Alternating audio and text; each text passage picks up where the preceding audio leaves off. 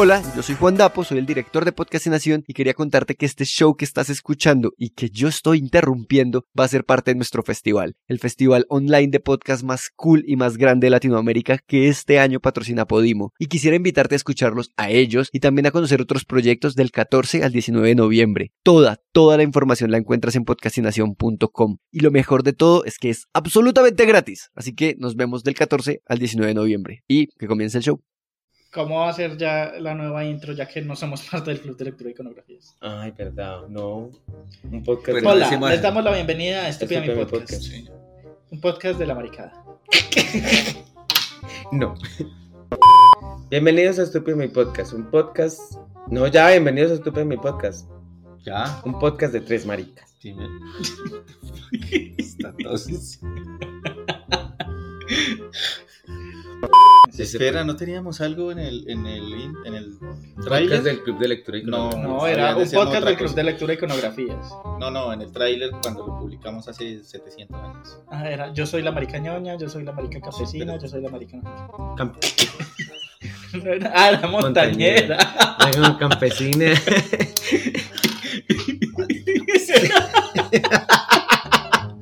No, un podcast sobre cultura pop y disidencias sexuales. No, diversidades. Diversidad. Diversidades sexuales. Y diversidad sexual o diversidades. Sobre diversidades sexuales en la cultura pop, ya. Están desesperados, ¿cierto? ¿Qué fue lo que dije? Sobre diversidades. Diversidades sexuales en la cultura pop. Eso. Ok. Ya somos los. Qué muy bueno. Hola, les damos la bienvenida a un nuevo episodio de Estúpida Ah. Hola, les damos la bienvenida a un nuevo episodio de Estúpida Mi Podcast, un podcast del Club del... No. No, joder.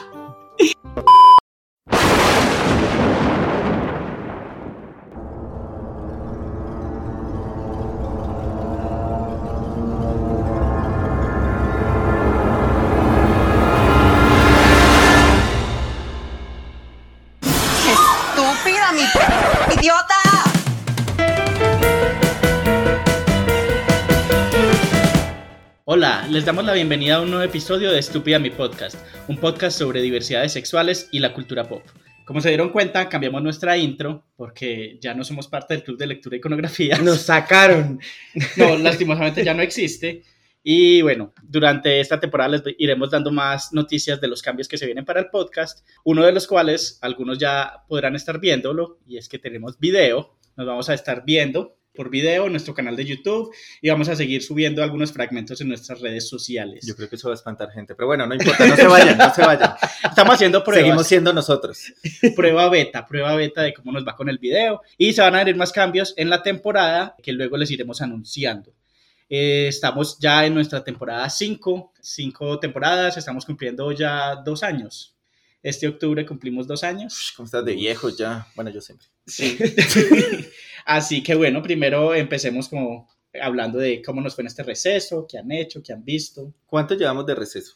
Yo ¿Seis no- meses? Yo no No, sé. desde julio, Ajá, sí. desde junio. Bueno, Se te ha hecho largo Sí, este año. ¿no? Bastante. Las ocupaciones. ¿Qué han hecho en este receso? Jesús, ilumínanos. Rezar. Mentiras, no. Pues nada. No, no sé. Ah, me casé. Nos casamos, en realidad. Vamos, esa es una de las novedades que les tenemos. Sí. Y va a haber un episodio sobre el tema para que no se lo pierdan. Sí, nos casamos en realidad. eh, nos fuimos de luna de miel. No, sí. Los tres nos- no, ellos dos. Sí, nosotros Ah, no, ah. Yo a decir es que ellos dos. Sí, ellos dos, yo no. Eh, nada, y he visto películas y series y cositas y bobaditas.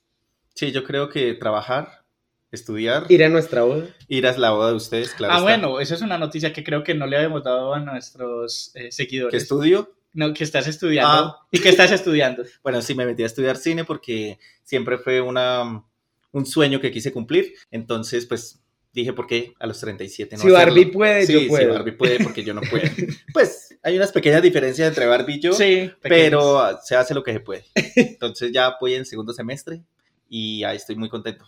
Con poquito tiempo para hacer cosas, pero muy contento. Él va a dirigir la película de Estúpida mi podcast. Sí, de la que hablamos por ahí alguna vez. Este verano. y ya, entonces como Sebas está estudiando cine, él nos va a editar así el video súper profesionalmente, vamos a tener efectos, vamos a tener todos los filtros del mundo. Efecto, Transformers. pero efectos como las películas indias, esas de que se Ahorita, acercan. ahorita nos paramos a bailar y todo. Sí, hacemos un baile TikTok. Bueno, no, ya somos treintañeros queriendo ser jóvenes, entonces no, ya Bueno, ¿y somos tú qué muy has hecho? ridículos. También me casé, eh, también estuve de vacaciones, de luna de miel, eh, estuve planeando esta temporada que tiene muchas cosas interesantes. Eh, tenemos un viaje al exterior programado que después les contaremos. No tiene nada que ver con el podcast, son cosas personales, pero el podcast va a seguir. Dirían, uy, van a hacer reportajes desde otro Oh, lado. sí, esta gente está ganando mucha plata. Sí, no, ya No sabemos que el podcast no nos da. No somos capaces de llegar a Guatapé ahora sí. pero siempre comprometidos con este podcast. Ah, bueno, también en este receso nos invitaron un par de veces a Teleantioquia. al programa Dale Play, y por ahí pues, les agradecemos mucho a, los productores de Dale Play que nos invitaron varias veces a hablar de diferentes temas. Algunos de ustedes seguramente nos vieron cuando publicamos en redes, eh, entonces sí, eso es lo que hemos hecho en este receso.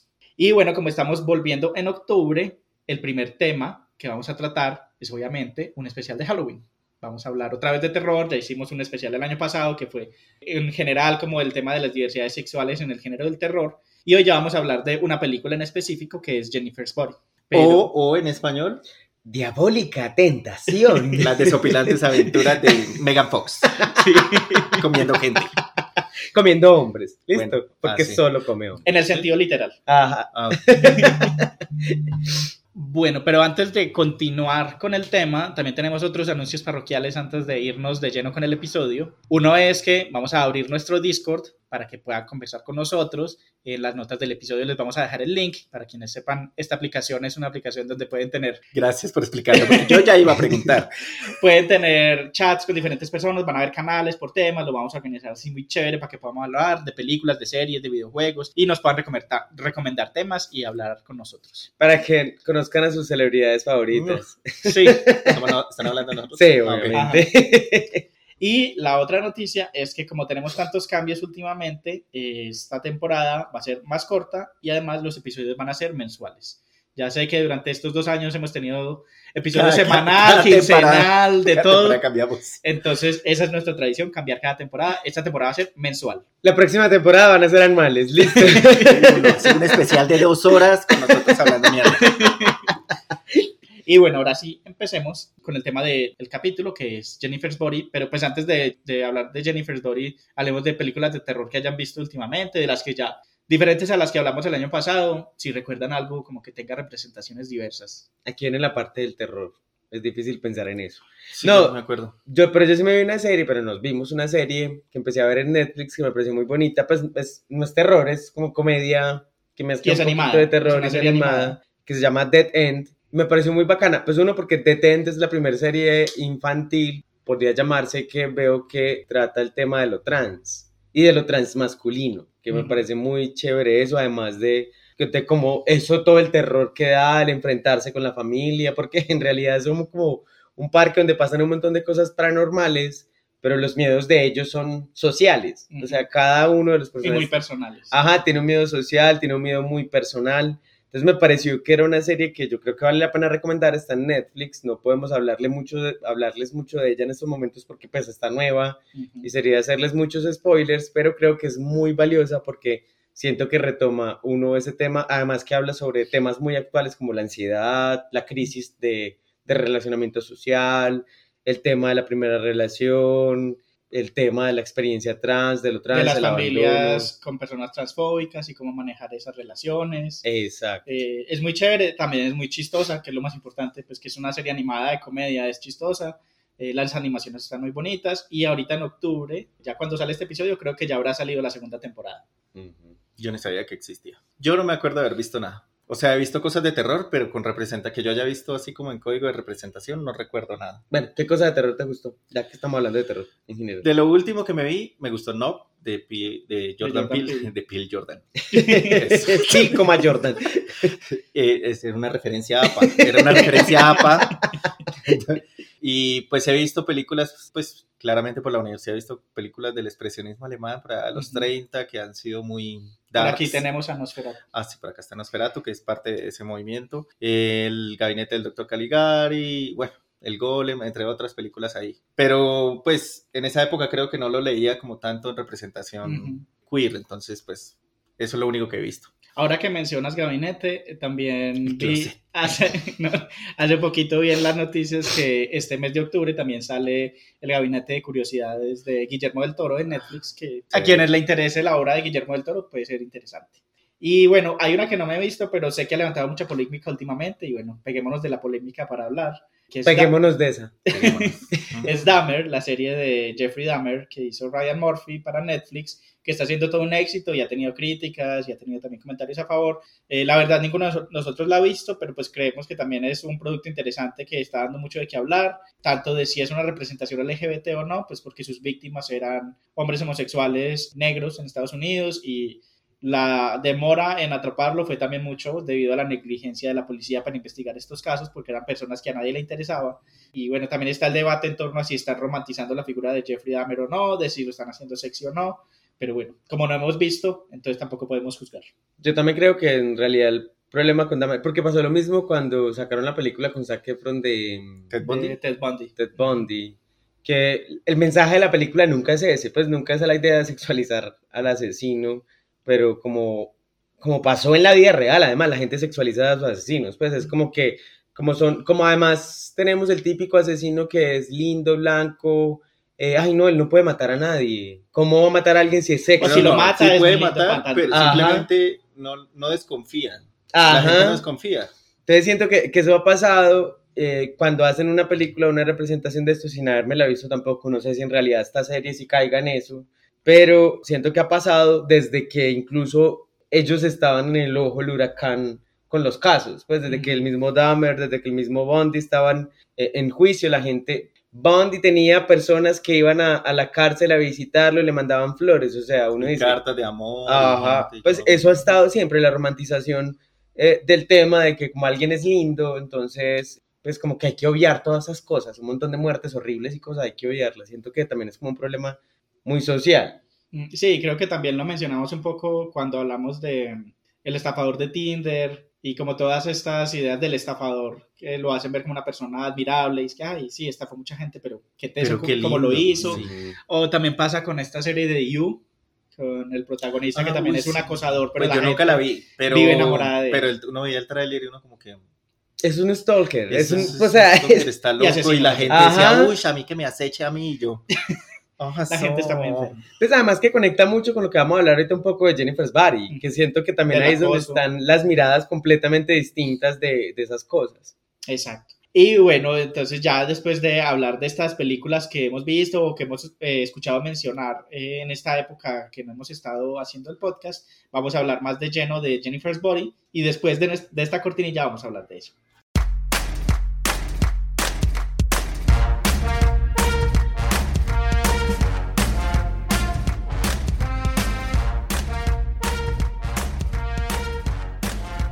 Bueno, y para hablar de Jennifer's Body, entonces primero vamos a hablar de unos datos técnicos, datos curiosos y la sinopsis.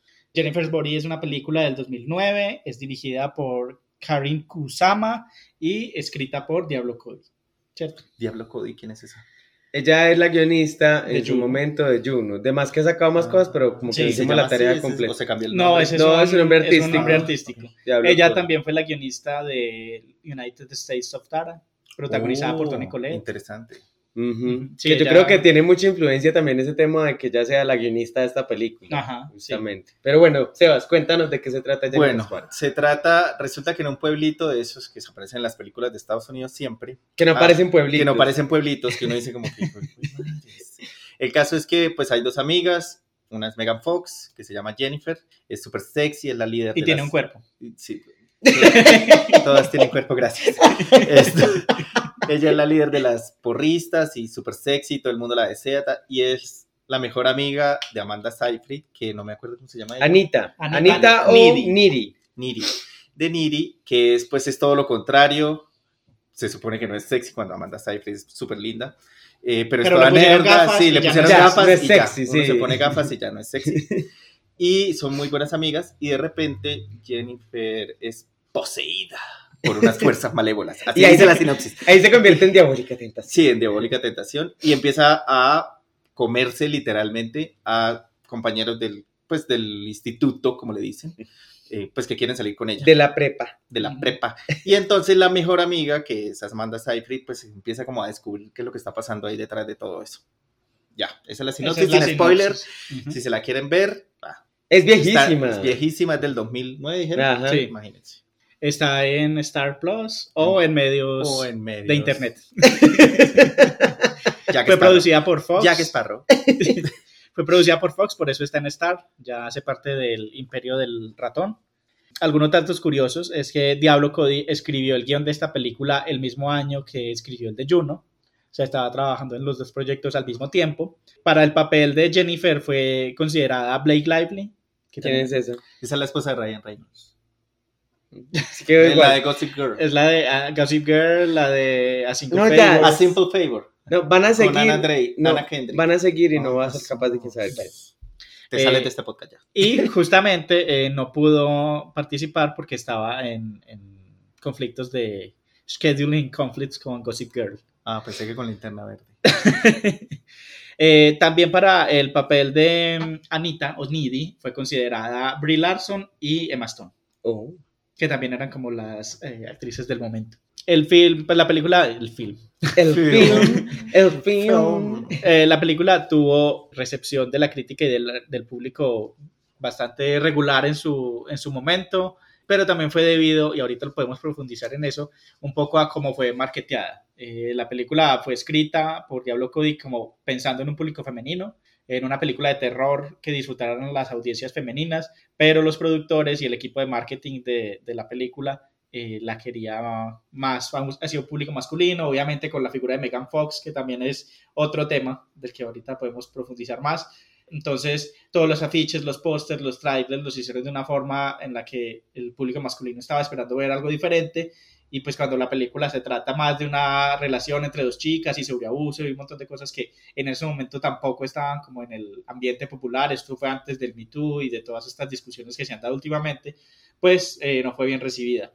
Este marketing fue tan extraño que incluso el equipo de marketing le propuso a, a la directora y a la guionista a montar un sitio amateur porno de la película para promocionarla y ella les rogó que no se lo dijeran a los ejecutivos de Fox porque si hacían eso pues hubiera sido un desastre.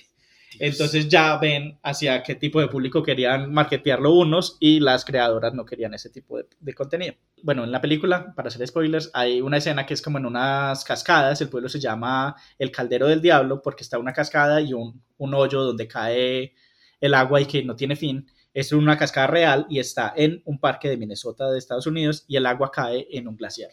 O sea, el, el huequito es la boca de un glaciar. Incluso al final de la peli, que me parece. mm, Ya podemos hablar con spoiler, o todavía no. Ahí es del 2009, ya Sí, podíamos ya, hablar de de X, da. Pero no, al final de la peli me parece, eh, eso me parece como un dato bastante particular y es que todo el hijo de madre inicio era como nadie sabe dónde termina y tiraban bolas, se hacían experimentos Sí. científicos y, al final resulta para en una un charco donde ya sale, pues que Ajá. resultan las pelotas y el cuchillo, o sea, sí tenía al final, no era ningún caldero del diablo, Ajá. que eso me parece como al final, como, da, pero muy bacano pues ese detalle. Y bueno, la, la película también tuvo recepción positiva en su, o sea, ahorita Jesús nos va a contar que en los últimos tiempos ha tenido como un revival, eh, se ha revisado desde otras posturas, pero eso no quiere decir que en su época no le hubiera gustado a nadie. Sí, También me tiene- imagino que había gente que le gustaba la película. A mí me momento. No, yo no la vi, sino hasta cuando Sí. la vimos para este podcast. Yo no la había visto antes. Yo la había la había escuchado y yo decía como que, ah, Megan Fox, qué mamera. Pero pues porque ya venía de Transformers y todo eso. y Yo yo- solamente la había visto ella en Transformers y nunca había visto nada más de ella. Y la verdad no había visto esta película y ahorita vamos a ver qué nos pareció. Eh, pero sí, pues como que no digamos que no se volvió famosa solamente ahora por el tema de Me Too, sino que en su momento también a mucha gente le gustó y tanto la directora como la guionista y Megan Fox han dicho que mucho del fanbase de la película ha sido público femenino, algo que también es como que no se ha medido mucho porque siempre la audiencia de las películas se mide mucho en qué le gusta a los hombres y más que todo a los hombres blancos entre 18 y 35 años. Ya no, ya no importa mi opinión. No importa. Ah, tampoco soy blanco. Nunca importó tu opinión. Nunca importó. Entonces ahorita también podemos hablar un poco de, de cómo se, lo que hemos hablado ya alguna vez de la mirada masculina en el cine, cómo se, se hacen las historias y las películas tratando de satisfacer a los hombres. Y bueno, ya que estamos hablando de, de spoilers, al final de la película no se suponía que se mostrara explícitamente cómo Needy asesina a los atacantes de Jennifer, sino que iba a ser más como una suposición. Simplemente iban a mostrar cuando ella se montaba al carro Y, se, y como- con el, con el cuchillo y ya pues la gente Pues suponía hasta que donde iba- llegó el video, Sí, video, ajá. porque el resto es Fueron como como los créditos. ajá. Ajá. como en The Hangover que ponen las fotos de lo que pasaron cuando estaban exacto. borrachos.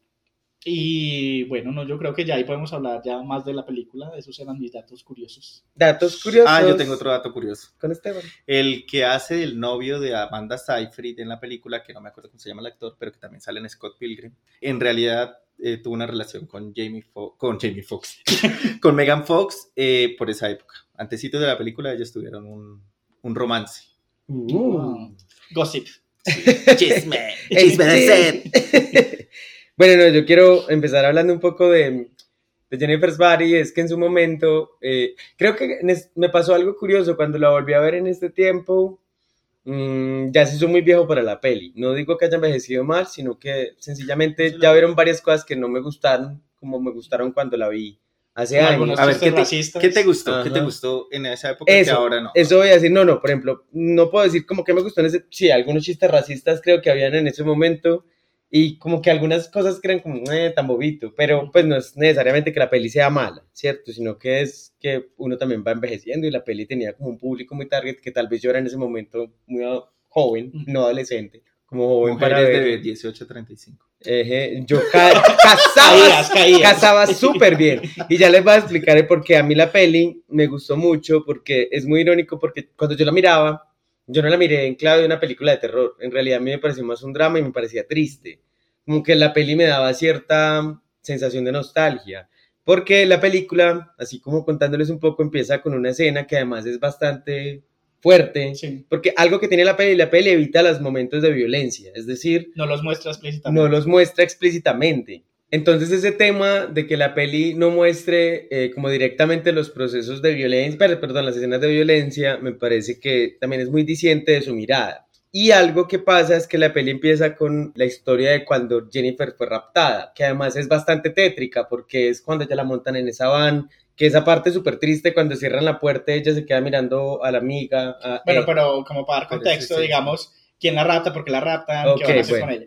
Entonces ella estaba en un orden. concierto de una banda de rock en su pueblito de mierda de Estados Unidos. y eh, es una fan pues, de, de estos chicos de la banda y está tratando como de, de seducirlos. Y los chicos quieren sacrificarla a ella. Sacrificar La una secuestran- virgen. secuest- la secuestran porque necesitan hacer un pacto, Un pacto con el el diablo, diablo. o bueno, con demonios o con lo que sea, que van a hacer el pacto, para y necesitan éxito. sacrificar a una virgen. Y se la llevan pensando que ella es virgen. Pero, Y ella dice que es virgen. y ella Ah. dice que es virgen, pero la amiga sabía que no era virgen. Ujú. Y ella también, pues, obviamente. No, pues sí. Y Entonces, el sacrificio era porque la banda quería tener éxito. Pues Sí. es como un sacrificio faustiano. Ajá. Entonces hay algo muy teso que es eso. Va, bueno, y todo lo que ocurre es como, primero porque también yo creo que ese, ese evento es importante, cuando ellos están cantando se incendia el bar donde estaban, que ellos lo llamaban club y eso no tenía nada de club, era una taberna, pero se incendia y, Y un pueblito de mierda.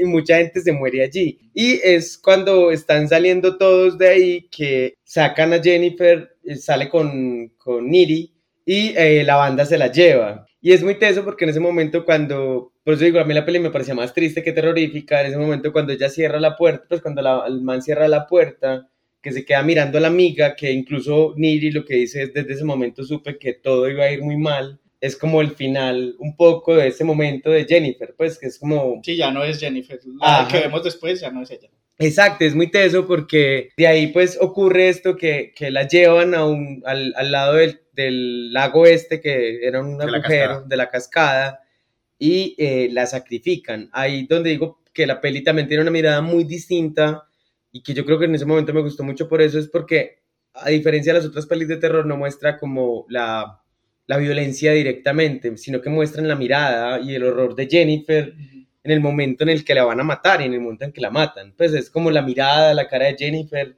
eh, el cinismo un poco de los manes, ¿cierto? Que yo creo que es un poco también como la, la, la idea de la peli, porque la peli se basa un poco también en este tema de, de hombres siendo hombres, chicos siendo chicos.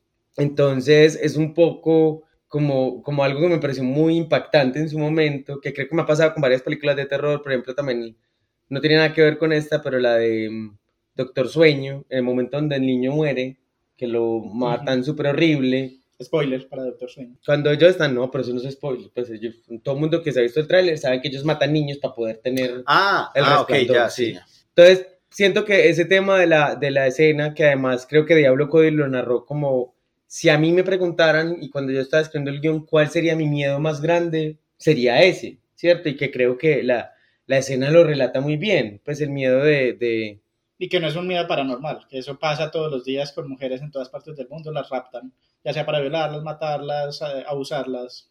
Exacto, entonces siento que, que por eso la peli también me parecía más una película triste, pese a todo y el humor que también se gasta. Siento que me parecía triste era porque todo eso que pasaba en el trasfondo era el rapto y el asesinato de una mujer, de una peladita además, ¿cierto? Porque ella era una adolescente. O sea, así la leíste en ese momento. Ah, pues no, no puedo decir que así la leí en ese momento, pero me generaba un sentimiento de tristeza y como nostalgia la, la peli por eso, porque tal vez no era capaz de ponerlo en mi conciencia, pero sentía que me generaba algo y era un sentimiento más de tristeza. Entonces creo que por eso yo sí fui el público para la peli en su momento, porque lo leía más como, como la historia incluso de dos amigas. Sí, las protagonistas son ellas dos y la amistad de ellas dos y, y bueno, también una parte importante es que al final Jennifer se rinde es cuando Needy le quita el, el collar de la amistad de ellas dos. Cuando ella ve que Needy no quiere más ser más su amiga, es como cuando, ah, bueno, ya mátame.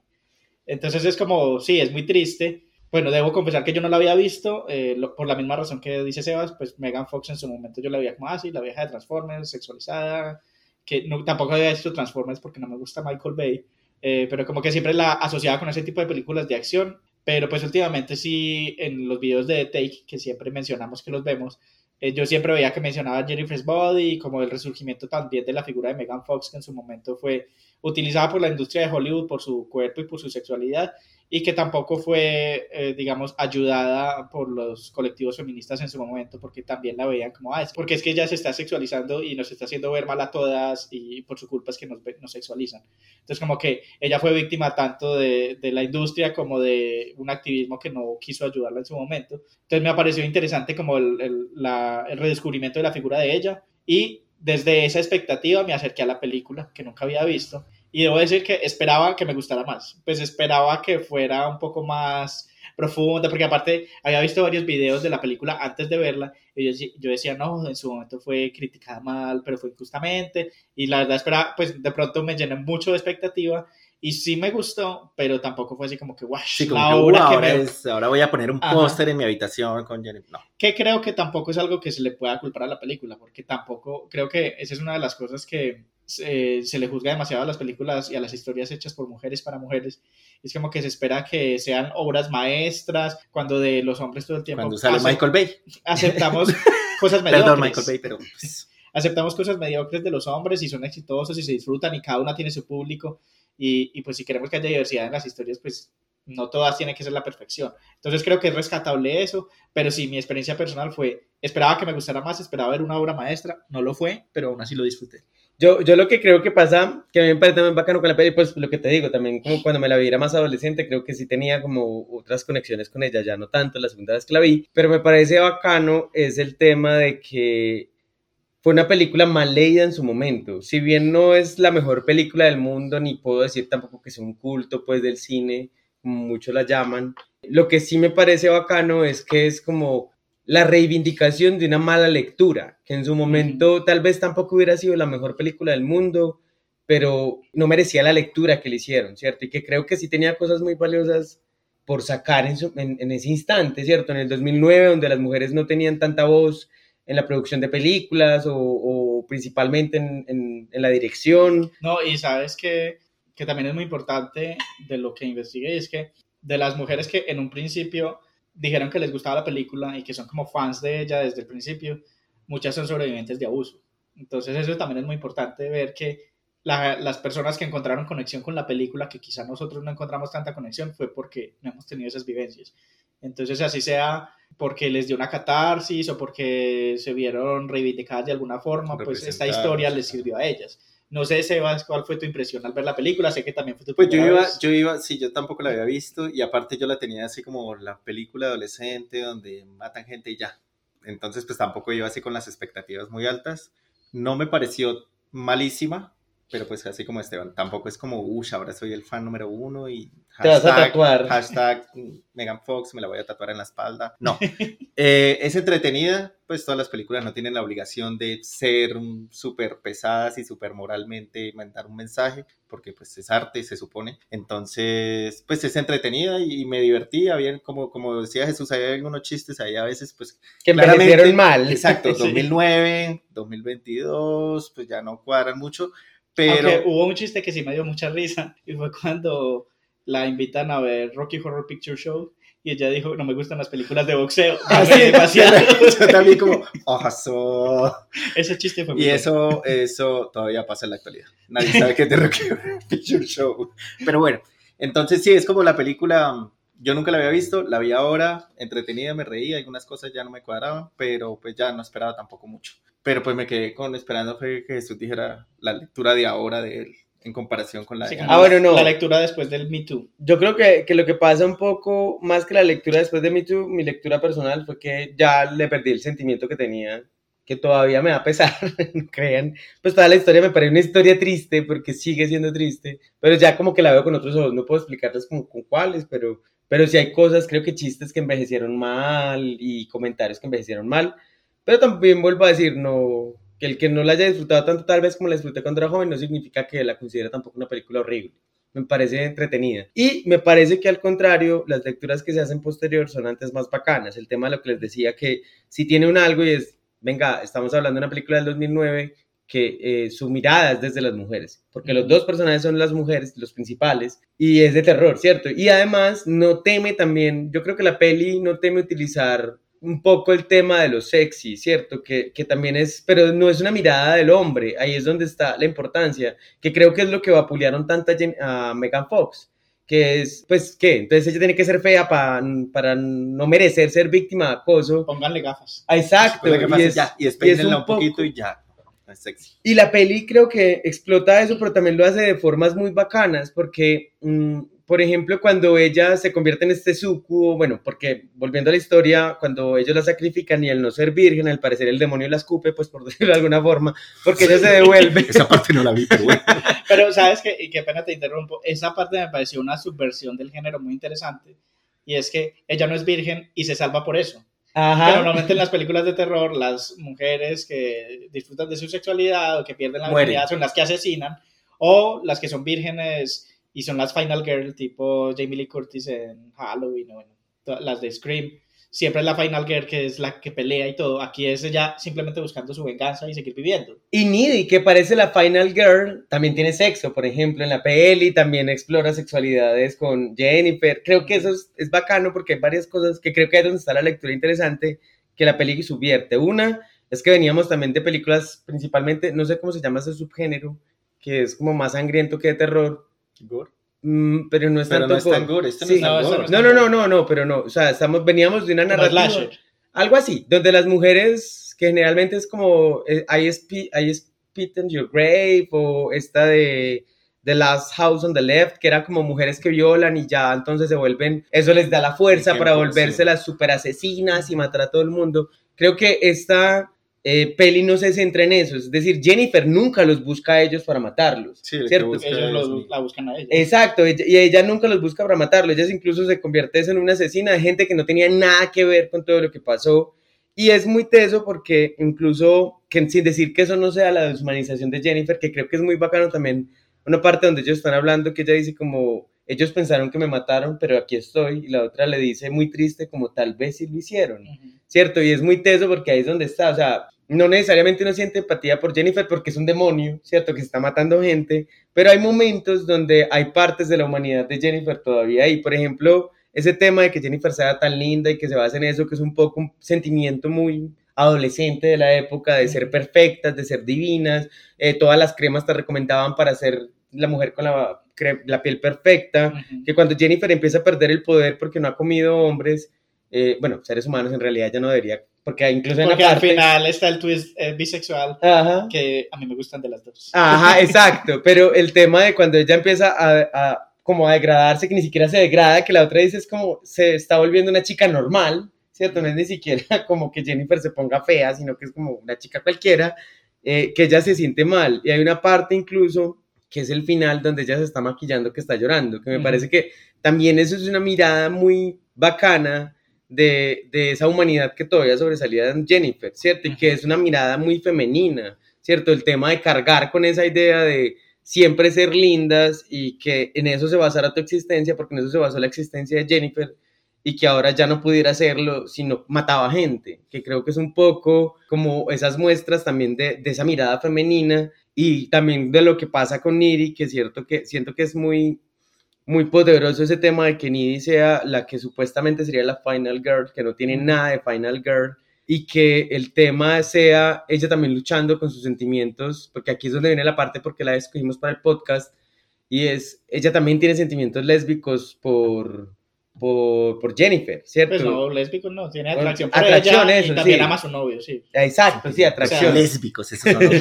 Sonó como si estuviera hablando aquí el Centro Democrático. No, no, Sí. quit- no quitemos la representación bisexual. Sí, Tiene sí. poder. Sí. No, y me parece muy, muy chévere también cuando lo estaba viendo y luego que reví el video de Take, sí me recordó mucho una película que vimos hace poquito, bueno, hace ya un par de años, que me gustó mucho, que es Promising Young Woman, eh, una película también dirigida y escrita por una mujer, Emerald Fennell, to- sobre también eh, dos amigas que una está buscando como venganza porque abusaron a su amiga durante la universidad y todo el mundo lo encubrió y eran los chicos buenos, los nice guy. Eh, es una película muy buena, no vamos a hacer muchos spoilers para que la disfruten, pero me recordó mucho y creo que en el video de Take mencionan que justamente tal vez no hubiéramos tenido una Promising Young Woman ahorita si Jennifer Gordon no hubiera existido, porque me recordaba mucho, estaban las dos amigas, eh, Jennifer digamos que sobrenaturalmente sobrevive, pero esa ya no es Jennifer, ese es su cuerpo, por eso se llama también el cuerpo de Jennifer. ¡Ah! Lo Lo dijo, dijo. lo dijo. Por eso lo tradujeron tan mal, diabólica tentación, hombres traduciendo cosas. Así como tradujeron a Promising Young Woman, Hermosa Venganza. Ajá, o sea, Muy mala traducción. Oh, por Dios, ya no más productores machos en la cima.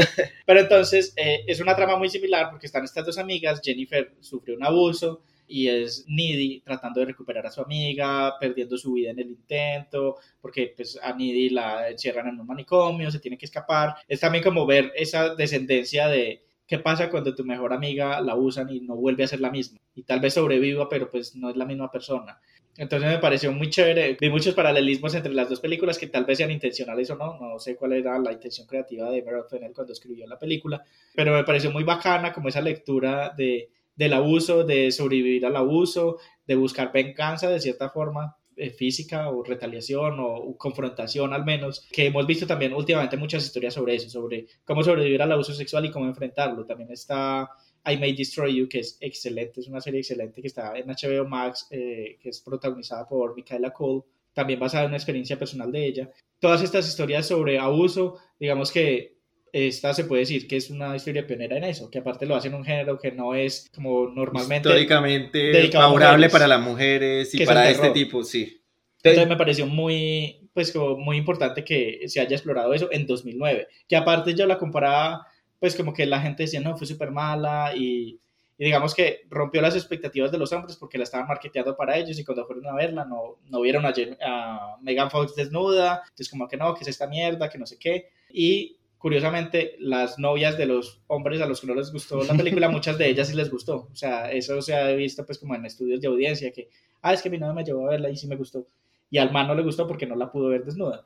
Eh, entonces me parece como muy interesante, eh, interesante esa lectura y que la criticaban mucho en ese momento, cuando en ese momento también estaba saliendo Crepúsculo y todas esas películas que pues es como de esa misma época y tenían como el mismo tipo de, de historias, también eran mediocres.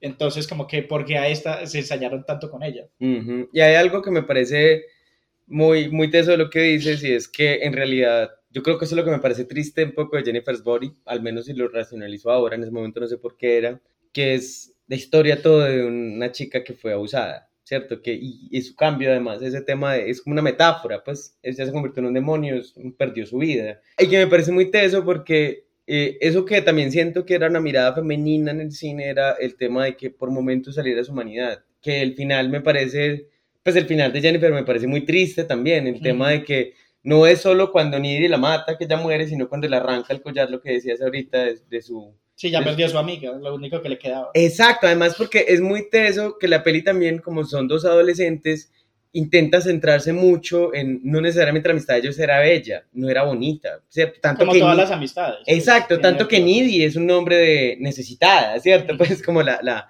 la, la traducción. Y, y ellas dos eran muy codependientes. Al principio uno solía pensar que era como Needy la, la codependiente, pero, pero justamente también se va volviendo... también va Había una mostrando. situación de poder entre ellas dos también, que era muy abusiva, incluso en la película lo mencionan. Ella siempre controla cómo me debo vestir, que tengo que vestirme para hacerla ver más sexy a ella. Ese tipo de amistades existen en la vida real, pues la chica sexy, entre comillas, que se busca la amiga fea para hacerse ver más sexy. Y como Aquí esas ninguno se relaciones- viste sexy para hacer ver a otro sexy. ¿Quién es la amiga sexy acá? Sí, el gato.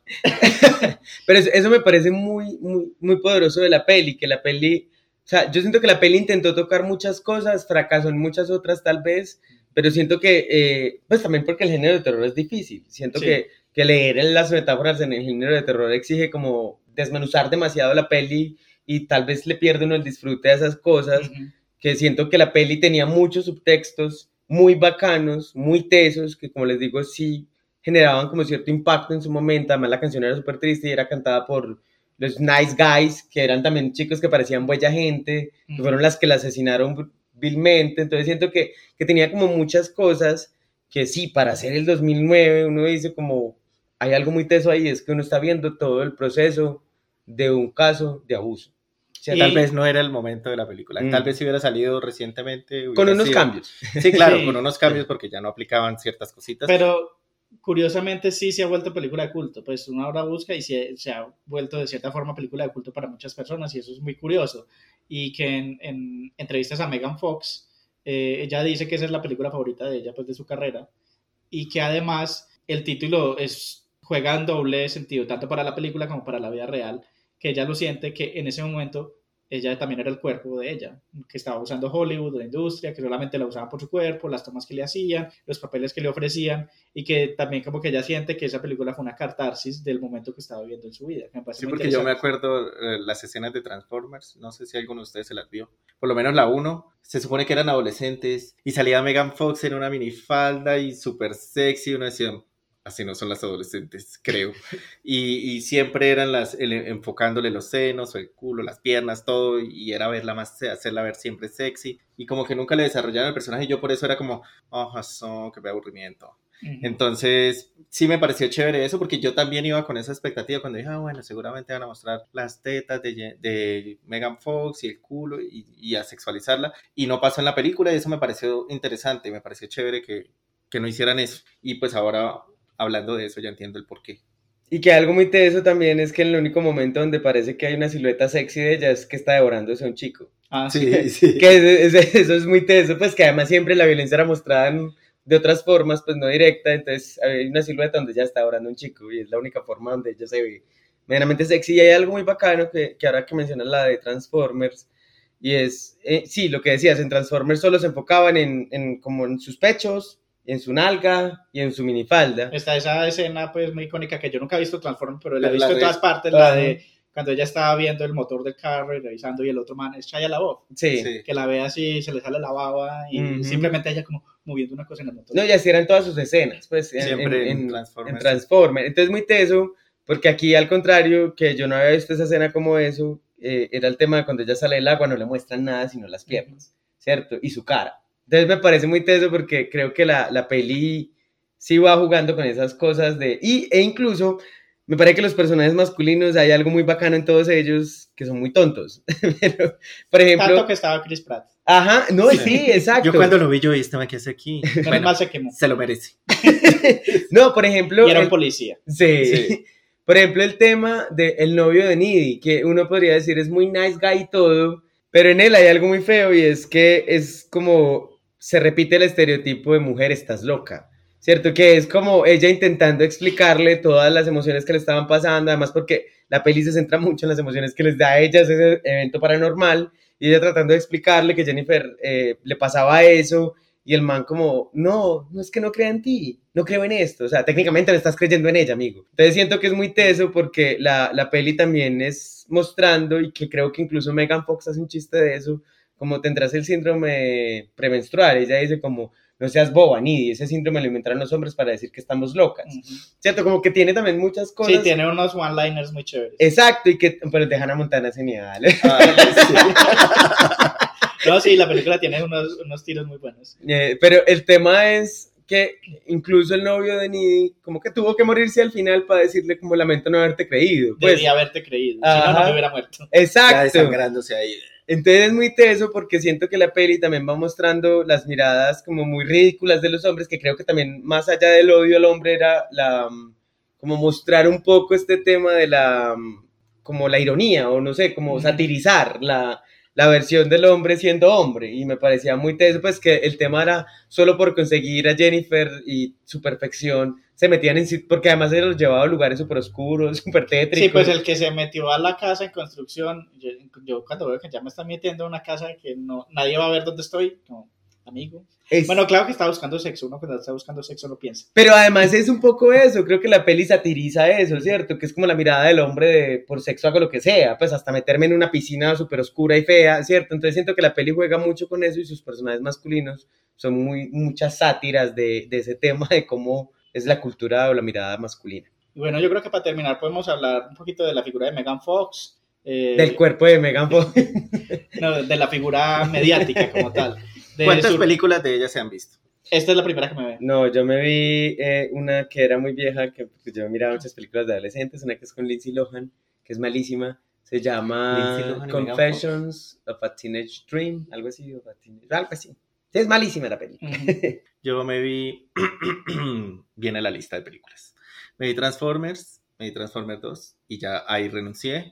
Cuando Eh, ella también lo hizo. Sí, creo que ella también renunció ahí. Te cansaste con ella. Eh, de ella me vi las Tortugas Ninja 1 y 2. Pero no era culpa de ella. Sí, eran culpa las de la Tortugas película, eran las Ninja. Tortugas Ninja. Estaba maluca. Me vi una que era también como de un cómic con este man que hace de Thanos, ¿cómo es que se llama? Josh Brolin. Josh Brolin. Sí, él era el protagonista. Ay, sí, que Jonah era como. Hex, Sí, sí, que tenía sí. así la cara toda destruida y ella era la damisela en peligro, pero también era como medio heroína ahí de acción. Eh, y ya, ah, bueno, y ahora esta. De resto, no he visto nada más de ella. Sé que ella también salió en unas temporadas de New Girl, que es esta serie con Zoe de Chanel. Y Yo que es la también la, la amiga sexy, creo que ahí también hay como... Una subversión. bisexual. Ella es bisexual. Sí, sí, ella es bisexual en la vida real. Y hay una subversión también. No, y en de el esa idea. Pues no, y en su vida real también. Y hay una subversión un poco de eso, y es que también hay, ella se mofa esa idea de la chica linda. Sí, es como un personaje metareferencial. Ujú. Que ya lo ha intentado mucho, que yo siento que por eso hablar de la figura de Megan Fox es tan importante, porque han pasado como muchas cosas en su vida. Pues uno la cogió Hollywood muy joven, pues ella estaba muy chiquita. Literalmente la cogí. Sí, ¿no? cuando ella estaba muy chiqui. Y obviamente sabemos lo que Hollywood hace con este tipo de estrellas femeninas, que además son bonitas, que las transforman, las moldean. Y resulta que eh, ella le empezó a pasar todo eso en todas las películas que hacía, que tanto que cuando ella salió del escenario de, de Transformers fue porque ella tuvo problemas con Michael Bay. eh, No cuando, me sorprende. sí, me cuando, sorprende, cuando lo salió a manifestar, todo el mundo pues la vapuleó, que Ah, que malagradecida. le decía así, que le muerde la mano que le da de comer y cosas Sí. así. Exacto. Que en cómo se le ocurre. Incluso en la película, en la siguiente película, que ya ella no estaba, sino contrataron a otra vieja que no me acuerdo quién era, eh, yo escuché que en la trama de la película, porque no me la vi, ya no iba a sufrir más, hablaban mal del personaje de ella. O sea, como la ex de, de Shia LaBeouf, o como se pronuncie, eh, y hablaban mal de ella. y Yo, qué de putas. Exacto, además fue por eso, porque Megan Fox salió como a, a- que esto además fue el, un- eh, pues el hundirse de su carrera, Ujú. salió a decir cosas de Michael Bay que ya también le molestaban, pues finalmente era una chica que ya estaba creciendo, que estaba incómoda con la forma en como su cuerpo estaba siendo tratado en Hollywood, como su vida estaba siendo tratada y que por eso ya la vapulearon, que en parte también fue un poco el fracaso de, de Jennifer's Body, que ya había como, como un odio hacia, Hacia Megan ella. Fox por haber dicho las Es cosas. muy que- similar a lo que está pasando ahorita con Amber Heard. Ajá.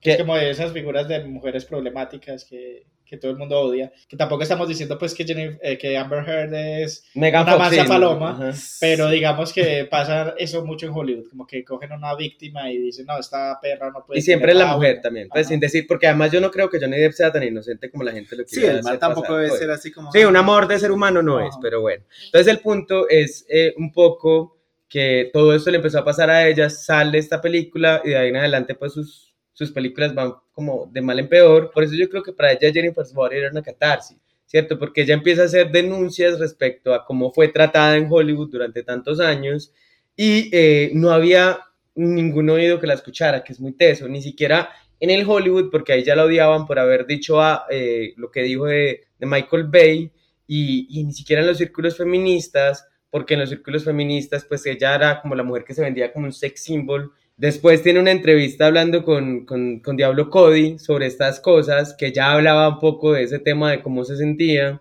Y una de las cosas que ella sentía era que se sentía muy solitaria en ese aspecto, pues como, como ella se sentía rechazada, pues era como ser la mujer más bella del momento y aún así sentirse rechazada era para ella muy teso porque no tenía ningún asidero. Y un poco cuando sale el movimiento Me Too, fue como que empezaron a mirarse con lupa ciertos casos de ciertas mujeres, que yo también digo muy valioso que salgan también un poco, yo creo que habla un poco de los movimientos feministas de su momento, el que cuando salgan es que apenas se reivindiquen, pero por ejemplo, eh, empiezan a, verse como casos en retrospectiva de ciertas mujeres de Hollywood como Megan Fox, como Lindsay Lohan, como otras que fueron súper maltratadas por, pues por además sistemas machistas y es cuando empiezan como a, re- a revisar el caso de ella y ella, que me parece una decisión muy válida también, es como stop, no voy a Sí, hablar más en de su eso. momento no me ayudaron, ya lo superé, no quiero reabrir ese capítulo de mi vida. Exacto, que me parece también muy valioso eso, que ella diga como ya no más, pues yo no quiero hablar más de esto, fue pasado, esto fue lo que fue y ya, pues esto hasta aquí llega como el tema y que me parece también muy valioso porque ella no quiso revisitar, Ujú. que también es una idea de no revictimizarse en el, en Sí, el ella tuvo momento. que pasar su proceso sola, sin apoyo. Ahora, ahora sí la quieren ah, para su movimiento, entonces pues ella dijo a la mierda. Exacto. solo, ya déjenme en paz. Y que sin decir que ella no, que además me parece muy valioso también su mirada, que ella no sea feminista, porque pues más que ella, re- ella reconocerse como feminista, pues sí, lo que hace es hablar sobre temas de lo, de, lo, Ujú. de lo femenino, de lo que es ser mujer, y que me parece muy valioso porque también creo que rompe ese estereotipo, esa idea de que eh, entonces porque una mujer sea además físicamente linda, eh, eh, porque puede ser una elección ser o verse así, como puede ser una elección ser o verse como cualquier cosa, ella también tenga el derecho como a, a que sus problemas no sean los menos o los mínimos que puede tener cualquier persona, que creo que eso también me parece muy bacano en el punto en el que uno lo vería desde la mirada de alguien como Megan Fox, que es como el ser lindo no te salva de, de los temas de acoso, de los temas de, pues, o de vivirlos igual o fuerte, de fuerte que otra persona. Entonces siento que también un poco el que ella esté puesta en esta narrativa y que ya haya hablado de esos temas como lo ha hablado, me parece muy valioso en ese aspecto que, que uno tal vez pensaría que en su momento Megan Fox fue como, como que pasó de largo en el mundo, pues en el mundo de Hollywood, que creo que es muy bacano que uno diga ahora existen estas narrativas y creo que también un poco el que la película tenga este revival, por decirlo de alguna forma, eh, tiene que ver con ella. Sí, bueno, creo que eso es lo valioso que queríamos rescatar de, de esta historia y de, de la figura pues, de Megan Fox como tal. Por eso nos pareció importante traerlo a colación en, en este mes, en este especial de Hollywood. De, De Hollywood. Pero es que Hollywood es un terror. en, sí. en este especial de terror, sí, de Halloween, iba a decir Halloween, no Hollywood. Entonces sí, pues es una película de terror que les recomendamos disfrutar en esta época y no sé qué más quieren decir antes de Yo que quiero pasemos. preguntarles qué fue lo que más le- les gustó, ya sea una escena o una línea o algo de la película y lo que menos. A mí lo que más me gustó fue la que ahorita dijo Esteban Sí, de yo la creo que escena todos coincidimos, todos coincidimos en eso. cuando, cuando ella le iban a matar, que ella en realidad fue como el, el rompimiento de ella cuando le quita el collar de las mejores amigas. Me parece una escena muy delicada además, pues como... Y el tema, por ejemplo, de que ella la enterrara el cuchillo y como que ella primero mi teta y la otra no, tu corazón. Que siento que es también un poco un juego. Pero el delivery fue muy extraño. Yo cuando Sí, lo vi, sí, yo también, como yo que- como que sí, Pero a mí me pareció ¿por qué están bacano. hablando de esto? Pero a mí me pareció bacano, era porque es un poco también Sí, como- ella solamente veía su cuerpo. Ajá, exacto. Y la otra, pues le enterró el cuchillo en el corazón de una forma como, ah, no metafórica, pero me parece bacana esa idea. Con el Sí. bisturí. Que, además, Qué buen como- bisturí. Sí. ¿Cómo, ¿Cómo es donde tú compras tus armas? En... No, sí, pues mi momento favorito eran los one-liners que tenían. El chiste Sí. este de Rocky Horror fue muy chistoso, el de Hannah Montana. Tiene muy buenos one-liners. Eh, lo que no me gustó tanto fueron algunos momentos racistas. Tenía un momento racista con algo, hicieron un chiste de asiáticos, luego el del Ah, chico sí. hindú, Ujú. el, del chico de la India, que también hubo un comentario todo raro, pero bueno, digamos que es también producto de su época. Sí, yo también coincido con el de Rocky Horror, que fue el que más me gustó. Y hay algo que sí no me gustó, pero pues supongo que era parte de la fórmula del género y era que ella iba a terminar persiguiendo al novio de Needy, que es Ah, algo sí. que uno ya veía venir como que "Ay, Sí. en cualquier momento se va a tragar al novio. Y tal, pasó. Pero saben que eso también tiene un significado en la peli, o al menos yo lo leí así, y era que ella, por eso he hablado ahorita de la relación de como dependencia, Nidi la necesitaba a ella y ella Nidi porque siento que en el fondo ella se sentía incómoda o insegura. Siento que necesitaba todo lo que Nidi tenía y ella lo dijo en un momento, y la otra le dijo, como siempre fuiste una amiga envidiosa, Sí. que ahí es donde Sí. ella le tira lo de, ¿de dónde sacas tus insultos? ¿De Hannah Montana? Sí, bueno, no, creo que es una buena, buena forma de terminar nuestro capítulo, entonces ya con esto vamos a ir a hablar de algunas conclusiones.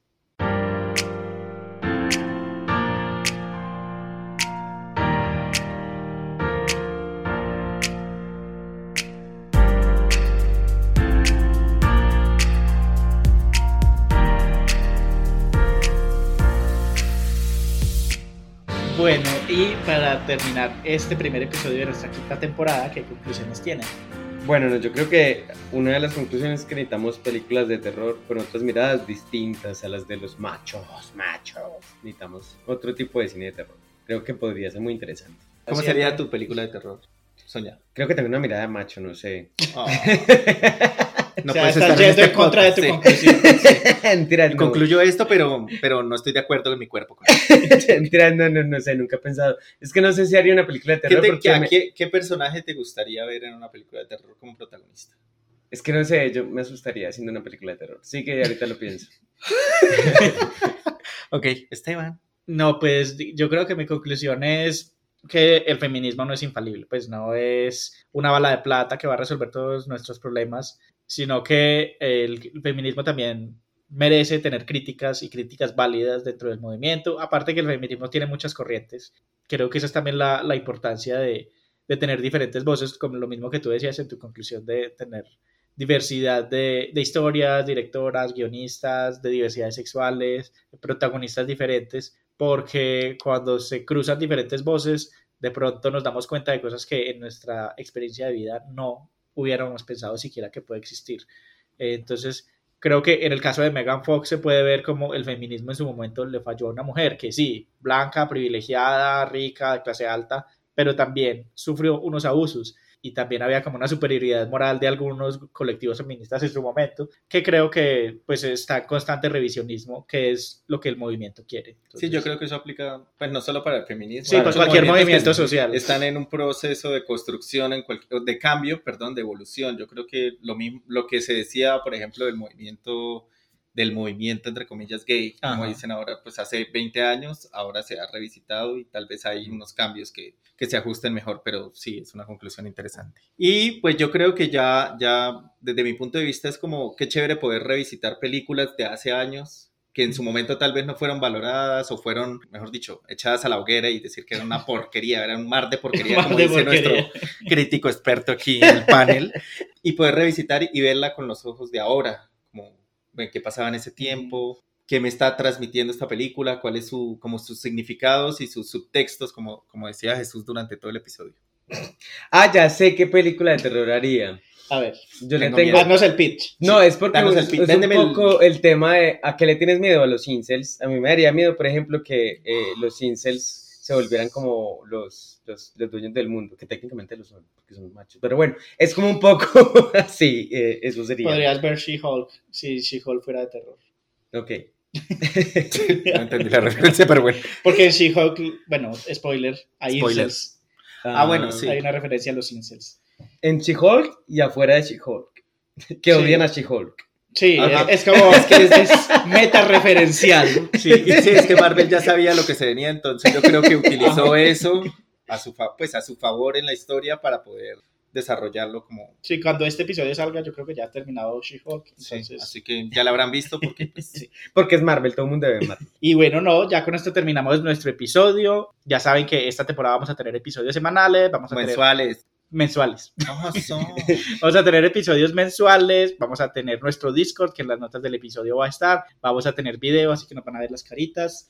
Y no sé qué otros anuncios tenemos. Y tenemos. Instagram, recuerden seguirnos en Instagram como arroba estúpida podcast. En Twitter también. como arroba estúpida podcast. Y en ya, Facebook. Ya no tenemos Facebook. Como Club de Lectura y Iconografías, aunque el club ya no exista, pero vamos a seguir publicando por ese medio. y bueno, nos vemos entonces el siguiente mes con un nuevo tema de Estúpida Mi Podcast. ¡Chai!